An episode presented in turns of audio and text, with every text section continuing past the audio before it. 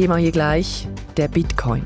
Die bekannteste Kryptowährung, die steigt nämlich und steigt und hat in dieser Woche die 44.000 Dollar Marke geknackt. Was steckt hinter diesem Höhenflug? Das klären wir gleich mit unserem Wirtschaftsredaktor. Und die USA und Venezuela tauschen Gefangene aus. Wer verfolgt damit welche Agenda und wer profitiert am meisten von diesem Austausch? Diese Fragen ordnen wir ein mit einer Lateinamerika-Expertin. Das und mehr hören Sie im 4x4 von diesem Freitag. Am Mikrofon begleitet Sie Romana Kaiser. Noch vor gut einem Jahr war er totgesagt, der Bitcoin. Die sinkenden Zinsen und viele Skandale haben der größten Kryptowährung zugesetzt.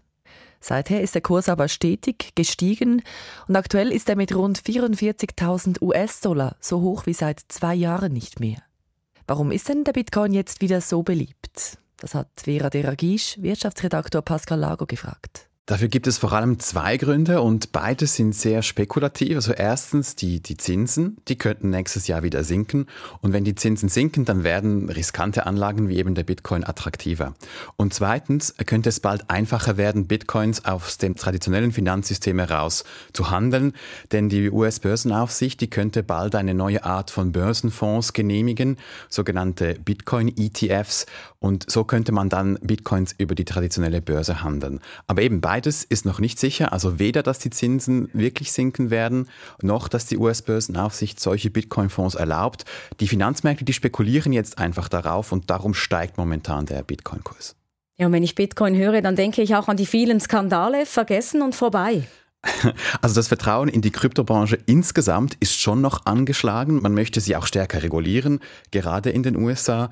Dort wurde ja die größte Kryptobörse Binance unter Ex-Chef äh, Changpeng Zhao zu einer Milliardenstrafe verurteilt. Aber all das hat mit Bitcoin eigentlich nur indirekt zu tun. Die Kryptobörse Binance ist eine Firma, eine Handelsplattform. Bitcoin nicht. Bitcoin ist eine Kryptowährung, basiert auf einer dezentralen Technologie und wenn das Vertrauen in die Branche insgesamt sinkt, dann kann der Bitcoin-Kurs leiden, muss er aber nicht. Ein Grund für diesen Höhenflug des Bitcoins könnte eben dieser ETF, dieser spezielle Fonds sein. Warum lässt er den Kurs derart steigen? Die Finanzmärkte, die glauben, dass so viel mehr Geld in Bitcoins fließen könnte. Und es sind eben die größten Vermögensverwalter der Welt, die solche Bitcoin-ETFs anbieten möchten. Unter anderem zum Beispiel BlackRock, der größte von allen. Das sind etablierte Firmen, denen die Finanzmärkte viel zutrauen. Und deshalb könnte es einfacher werden, Bitcoins aus dem traditionellen Finanzsystem über diese Vermögensverwalter sozusagen herauszuhandeln. Zum Beispiel für Pensionskassen. Die zögern bis jetzt direkt in Bitcoins zu investieren und je nach Regulierung dürfen dürfen sie das auch noch nicht. Wie wahrscheinlich ist es denn, dass die Pensionskassen und andere institutionelle Anlegerinnen schon bald mal im großen Stil in Bitcoin investieren? Also ob die USA solche Bitcoin-Fonds erlauben wird wie von BlackRock, das ist im Moment nicht klar. Eine Entscheidung wird erst so im Januar etwa gefällt werden.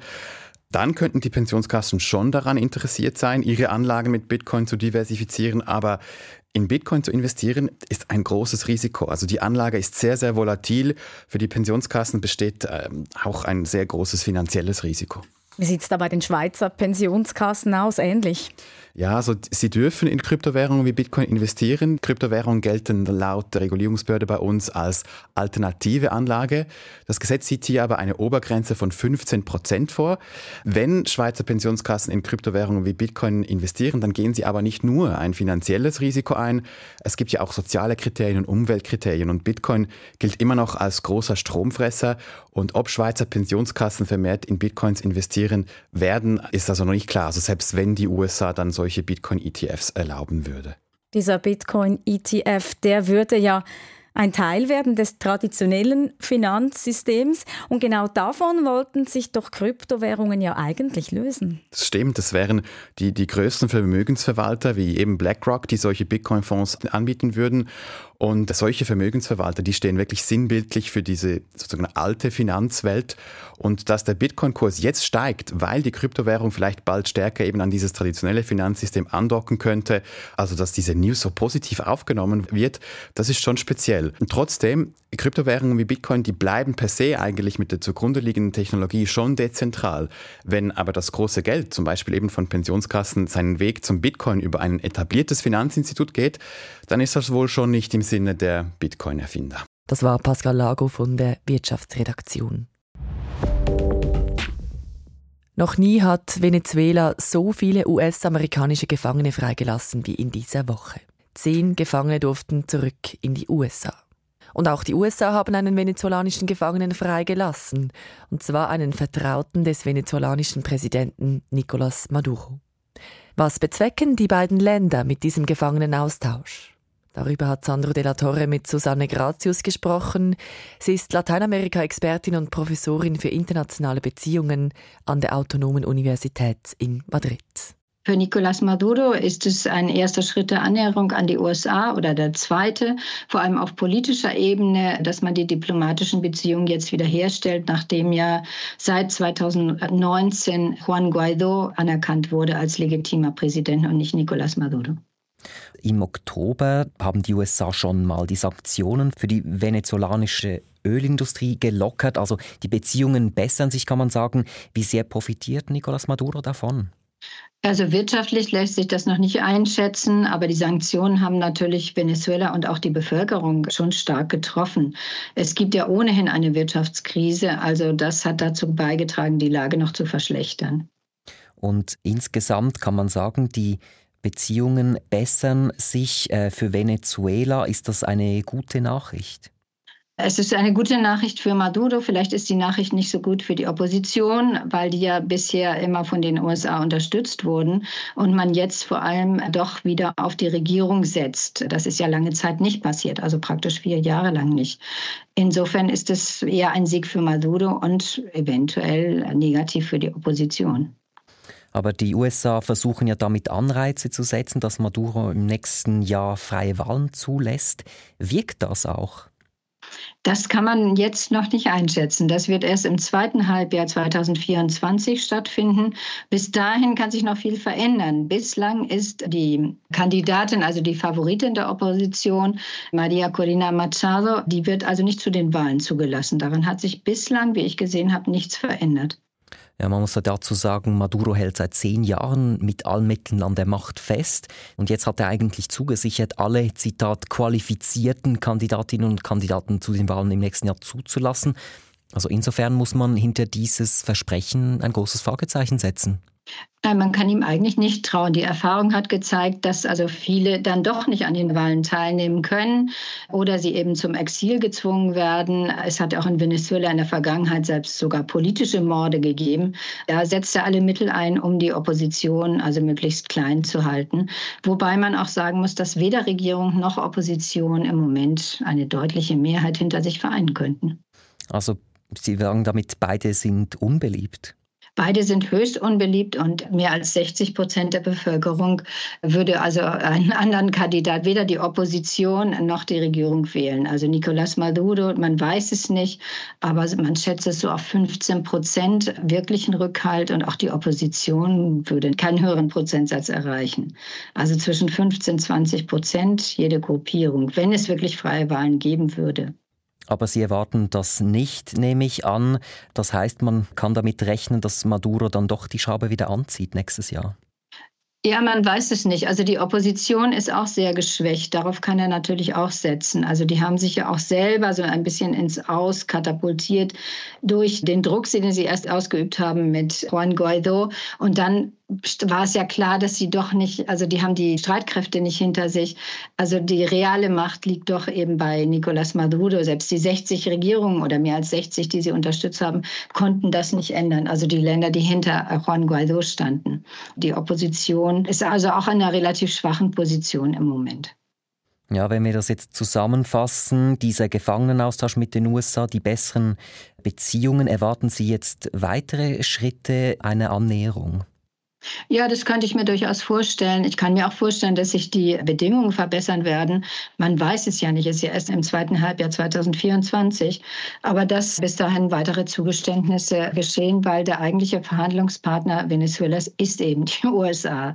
Ja, also bislang waren immer nur Verhandlungen jetzt, also Brasilien waren Mittler, selbst der Vatikan waren Mittler. Ex-Präsidenten und jetzt sind es eben die USA. Also da kann man dann eigentlich schon ein bisschen mehr erwarten, weil das ja, also historisch gesehen zumindest der wichtigste Handelspartner Venezuelas war. Ist es inzwischen nicht mehr.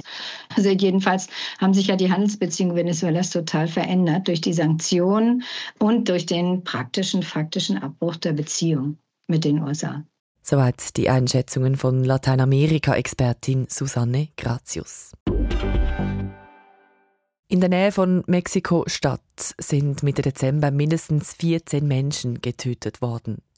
Und zwar bei Kämpfen zwischen Dorfbewohnern und Angehörigen eines Drogenkartells. Die Bewohnerinnen und Bewohner hatten sich gegen höhere Schutzgeldzahlungen gewehrt. Und zwar eben mit Gewalt. Wie oft kommt es zu solchen gewaltsamen Auseinandersetzungen zwischen der mexikanischen Bevölkerung und kriminellen Drogenbanden? Das wollte Tim Eckimann von Sandra Weiß wissen. Sie ist freie Journalistin in Mexiko. Sowas kommt leider immer wieder vor. Seit 2016 haben Menschenrechtsorganisationen über 1600 Fälle von Lynchjustiz registriert. Immer wieder organisieren sich die Menschen, um sich gegen Kriminelle zu wehren, zum Beispiel auch indem sie Bürgerwehren organisieren. Die Auslöser sind jeweils unterschiedlich. Also hier in dem konkreten Fall ging es darum, dass die Kartelle ihre Schutzgelder verdoppelt haben, die die Markthändler, das waren hauptsächlich Bauern, nicht mehr leisten konnten. Ein Händler sagte anschließend, sie hätten die Wahl gehabt, sich zu wehren oder zu verhungern. Und sie hätten auch vorher die Sicherheitskräfte um Hilfe gebeten, aber da sei nie Unterstützung gekommen. Die Bewohnerinnen und Bewohner, die fühlten sich ungerecht behandelt in diesem konkreten Fall. Was sind die Gründe, dass Selbstjustiz als probates Mittel gilt in Mexiko? Ja, diese Selbstjustiz ist ein Zeichen für einen versagenden Rechtsstaat. Wir haben hier in Mexiko eine Straffreiheit von 97 Prozent, auch bei Morden. Das heißt, die Chance, dass sie dafür zur Rechenschaft gezogen werden als Mörder, die sind minimal. Und das gilt auch nur für die Straftaten, die angezeigt werden. Viele kleinere Straftaten werden überhaupt nicht mehr angezeigt. Die Menschen gehen gar nicht mehr zu den Behörden, weil sie wissen, dass ohnehin nichts passiert. Und diese Straffreiheit, die hat vor allem zwei Gründe. Das ist die Korruption der Sicherheitskräfte und der Behörden und die Politisierung einer Justiz, die ein bisschen übertrieben gesagt meist nur dann tätig wird, wenn aus der Politik der Befehl dafür kommt oder wenn es in den Medien einen großen Skandal gibt. Und dann investiert die Regierung halt auch sehr wenig in die Justiz. Also ihr wurden sogar noch Gelder gestrichen in den letzten Haushaltsdebatten, obwohl die Zahl der Gewaltverbrechen in Mexiko ständig steigt. Ja, die meisten Behörden, die profitieren also auch von den Machenschaften der Kartelle. Kann man trotzdem Bereitschaft der Behörden erkennen, gegen solche Auseinandersetzungen zwischen Kartellen und der Bevölkerung vorzugehen? Ja, klar, es gibt immer wieder Ausnahmen und ich kenne also auch Polizisten und Justizbeamte, Ermittler, die versuchen, Hilfe zu leisten und Fälle aufzuklären. Aber das Problem ist, sie sind alleine in Strukturen, die ihnen das nicht ermöglichen.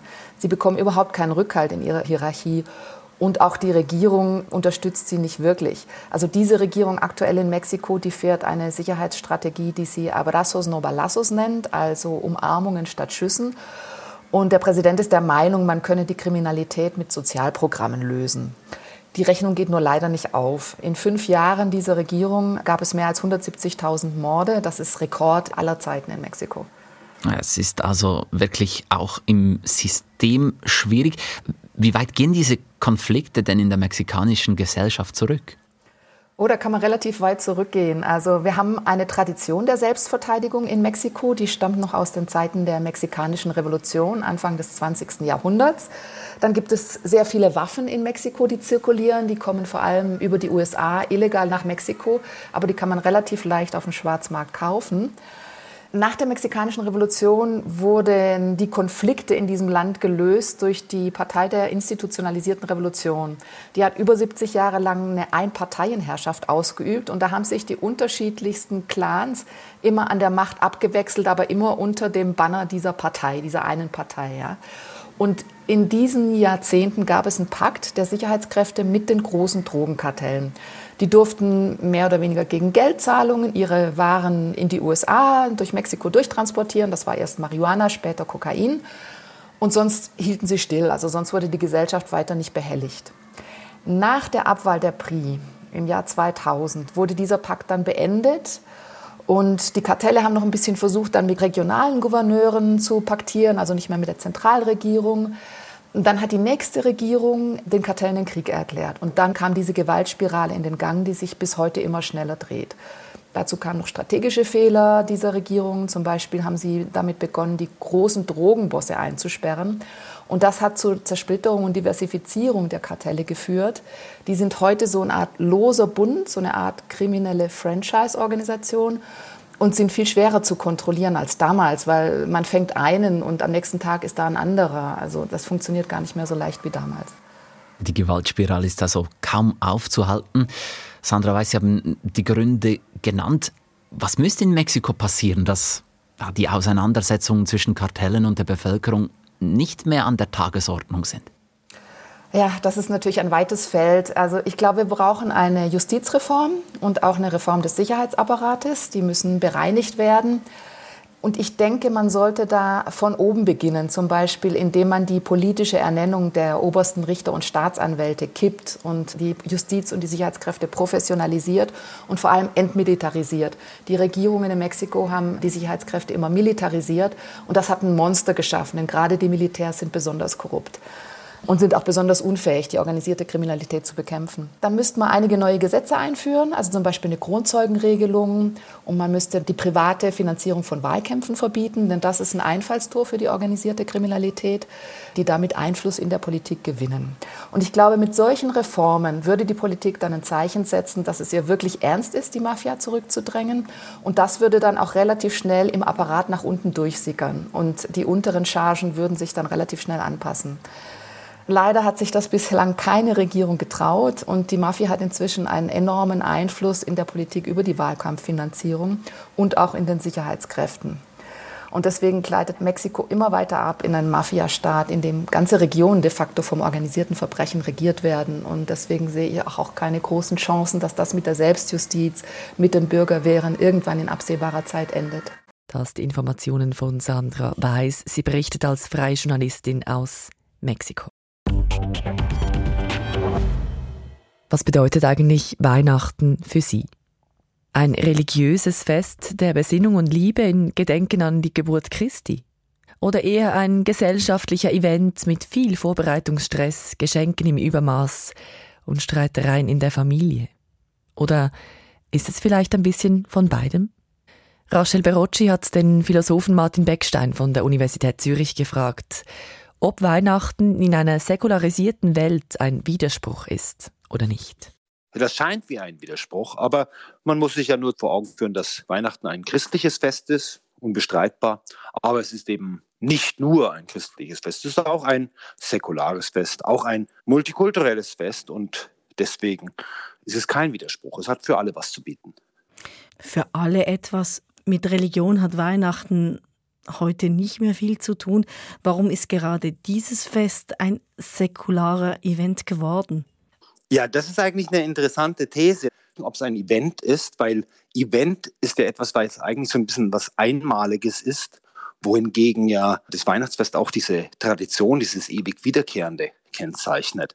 Dass Weihnachten sich dafür anbietet, eben als säkulares Fest, um nicht religiösen Menschen auch etwas zu bieten, das hat damit gewiss zu tun, dass es eben ein Fest ist, das einerseits Werte vertritt, die eben für die man nicht sonderlich religiös sein muss, also die Werte von Liebe, Frieden, ja, dass es eben auch ganz stark um Kinder geht, ja, das äh, ist kulturübergreifend und dann natürlich auch kann man jetzt positiv oder negativ sehen, aber dass es eben auch ein Fest des Konsums und des Schenkens ist, das ist natürlich auch etwas, was wirklich dann gesellschaftsübergreifende Relevanz entfaltet. Welche Bedeutung hat das Schenken? Es gibt ja auch viele, die darüber nachdenken, dass eigentlich jetzt weniger geschenkt werden soll. Ich denke, meine Erfahrung ist, dass es am meisten eigentlich bei jenen passiert, die Weihnachten noch wirklich auch ein bisschen als christliches Fest feiern wollen. Bei den anderen ist das Schenken ja in den absoluten Mittelpunkt gerückt dieses Fests. Also das Schenken, beschenkt werden, ist zum Zentrum des Weihnachtsfests geworden. Jetzt kann man sich fragen, ja, ob das gut ist oder schlecht und was das eigentlich bedeutet. Ich sehe das sehr positiv. Das liegt natürlich daran, weil es auch um Freude bereiten geht, aber auch weil es ganz interessante Fragen aufwirft. Eben wie man Weihnachten zelebrieren möchte, was sich andere wünschen, was das eigentlich für Menschen sind, wie die sich entwickelt haben. Und dann muss man sich damit auseinandersetzen Und oft genug scheitern wir ja dabei und dann kommt eben irgendwelche entweder unpassenden Geschenke raus oder dann doch ein Gutschein oder eben das Geld. Und was ja immer so ein kleines bisschen auch das Eingeständnis ist, dass man die andere Person nicht so gut kennt. Deswegen ist das Schenken, glaube ich, schon mehr als einfach nur jetzt so ein rein materialistischer Konsum. Da geht es definitiv um mehr und man kann dem durchaus einiges abgewinnen, würde ich sagen. Es gibt diese Vorsätze, nächstes Jahr feiern wir Weihnachten etwas kleiner, wir machen keine Geschenke. Am Schluss ist es aber doch wieder so wie immer. Warum schaffen wir es häufig nicht, Weihnachten kleiner und gemütlicher zu feiern? Ich denke, es hat damit zu tun, dass, wir hatten ja schon, Weihnachten ist nicht nur Religion, es ist Tradition. Hm? Und Traditionen sind ja jetzt nicht unbedingt dafür bekannt, dass sie so gut geeignet sind, um radikale Brüche einzuleiten. Also Traditionen halten uns ein Stück weit fest, geben uns auch eine Form von Geborgenheit, an dem wir auch diesen Tag dann im Jahr oder diese Zeit als Anlass nutzen, als Reminder, um bestimmte Dinge zu tun. Sei es eben Freude bereiten, aufmerksam sein, vielleicht auch Freunde treffen, auch die Verwandtschaft, die man sonst im ganzen restlichen Jahr eben überhaupt nicht sieht. Da sind also diese Traditionen solche Stabilitätsanker. Und deswegen glaube ich, ist äh, dieser Versuch, etwas zu verändern, auch anpassen, ebenso notwendig, wie es auch wichtig ist, dass wir ein Stück weit immer damit scheitern. Viele sehen Weihnachten immer noch als Fest des Friedens und der Besinnlichkeit. Warum wird das Weihnachtsfest denn noch immer so romantisiert? Hm. Eine Romantisierung, das ist ja jetzt fast schon ein bisschen ein negativer Begriff, also dass wir es verklären würden. Und das würde ich nicht unterstreichen. Ich denke schon, es gibt Spannung, aber das ist eine sehr produktive Spannung. Weihnachten ist für mich das Fest der Besinnlichkeit. Und zwar nicht in dem Sinne, dass wir also zur Ruhe kommen, dass es um Entspannung, Gemütlichkeit, Harmonie geht. Nein, es ist eine stressige Zeit wegen den ganzen Besorgungen, die wir tätigen müssen. Es ist nervig, auch immer eine Zeit, wenn wir dann, weil es ja meistens einen Grund gibt, warum wir unsere Verwandtschaft nur einmal im Jahr treffen und wahnsinnig konfliktreich. An keinem Tag im Jahr gibt es so viel Streit, gesellschaftsübergreifend betrachtet, wie an Weihnachten. Also das heißt, in diesem Sinne ist es nicht besinnlich, das Weihnachtsfest. Und eben für die allermeisten Menschen ist es jetzt auch nicht im religiösen Sinne besinnlich, also dass wir in die innere Einkehr gehen würden, uns rückbesinnen würden auf Dogmen oder Werte. Aber besinnlich ist es in dem Sinne, dass wir in die Reflexion geraten, dass wir ins Nachdenken hineinkommen und sogar in die kritische Auseinandersetzung. Also ich denke, es gibt kein Fest, oder keine andere Gelegenheit im Jahr, die mit solcher Zuverlässigkeit uns Reflexionsstoff gibt. Und das ist ja dieser Reflexionsstoff, diese Spannungen, von denen Sie gerade geredet haben, dass wir sagen, ja, sollen wir denn jetzt wirklich wieder schenken? Ist es nicht schlecht, wenn wir hier aus diesem eigentlich christlichen Fest so ein Fest des Konsums machen? Dürfen wir als Nicht-Christen oder als nicht sonderlich religiöse Christen dieses Fest feiern? Dürfen wir trotzdem in die Kirche gehen, weil es ja irgendwie schön ist, einmal im Jahr in die Kirche zu gehen? Das sind Fragen, die dieses Fest aufwirft. Deswegen, Weihnachten ist das Fest der Besinnlichkeit, weil es uns zum Nachdenken bringt, zur Auseinandersetzung zwingt und das würde ich als etwas dezidiert Positives begreifen. Das passt jetzt nicht ganz dazu, dass Weihnachten heute eher ein Event ist. Ist es denn tatsächlich ein Event? Event in dem Sinne schon natürlich, dass wir einen Hype draus machen. Die ganze säkulare Weihnachtskultur, die Weihnachtsfilme, die es gibt, äh, Christkindlesmärkte, überall gibt es dann diese Weihnachtstreffen. Das hat natürlich schon diesen Eventcharakter. Und ich finde, das kann man am besten sehen, wenn wir eben den Blick auf die Kinder richten, die ja irgendwie doch auch im Zentrum dieses ganzen säkularisierten Weihnachtsfests stehen. Für die ist es natürlich, ist Weihnachten das absolute Event im Jahr. Und äh, gerade aus einer Kinderperspektive ist es noch nicht so etwas Traditionelles wie für die Erwachsenen, die das schon irgendwie 20, 30, 50 Mal gemacht haben. Da ist eben gerade so diese Vermittlung zwischen Event und Tradition und die Besinnlichkeit kommt da vermittelnd rein, weil wir Erwachsenen tischen ja den Kindern nicht nur Süßigkeiten und Geschenke auf, sondern äh, manifeste Lügen, eben indem wir ihnen erzählen, die Geschenke kommen gar nicht von uns Erwachsenen. Sie kommen vom Weihnachtsmann oder dem Christkind. Was wir ja an diesem Weihnachtsfest eigentlich mit den Kindern machen, indem wir ihnen diese Lügen auftischen, ist, dass wir sie irgendwie im Laufe der Zeit dazu bringen, eben sich auch kritisch damit auseinanderzusetzen. stimmt es wirklich, dass der Weihnachtsmann irgendwo am Nordpol eine Fabrik hat, wo der denkbar schlechteste Ort für eine Fabrik wahrscheinlich weltweit ist? Wie kann der sich durch den Kamin zwängen, wenn er doch so hm, sagen wir mal, voluminös ist. Ja, muss ich wirklich brav sein, um Geschenke zu bekommen. Ja, und diese Reflexionsprozesse, die da bei Kindern angestoßen werden, noch dazu gegen diese Autorität, die die Eltern darstellen, das ist irgendwie, denke ich mal, ganz wichtig im Sinne einer Entwicklung von der Fähigkeit zur Reflexion und zum kritischen Nachdenken. Also das heißt, da ist dieses Weihnachtsfest ein Event für die Kinder, das sie aber im Laufe der Zeit, gerade deswegen, weil es eine Tradition ist, in etwas hineinbringt, sie auch erwachsener macht, reifer macht. Das sagt der Philosoph Martin Beckstein. Er doziert an der Universität Zürich. So viel 4x4 für heute Mittwoch, der letzten Ausgabe vor Weihnachten. Wir haben diese Sendung am Morgen aufgezeichnet. Auf dem aktuellsten Stand halten wir Sie natürlich rund um die Uhr auf der SRF News App oder mit den halbstündlichen Nachrichten auf SRF 4 News. Ich bin Romana Kaiser, danke Ihnen fürs Zuhören und wünsche Ihnen ganz schöne Festtage.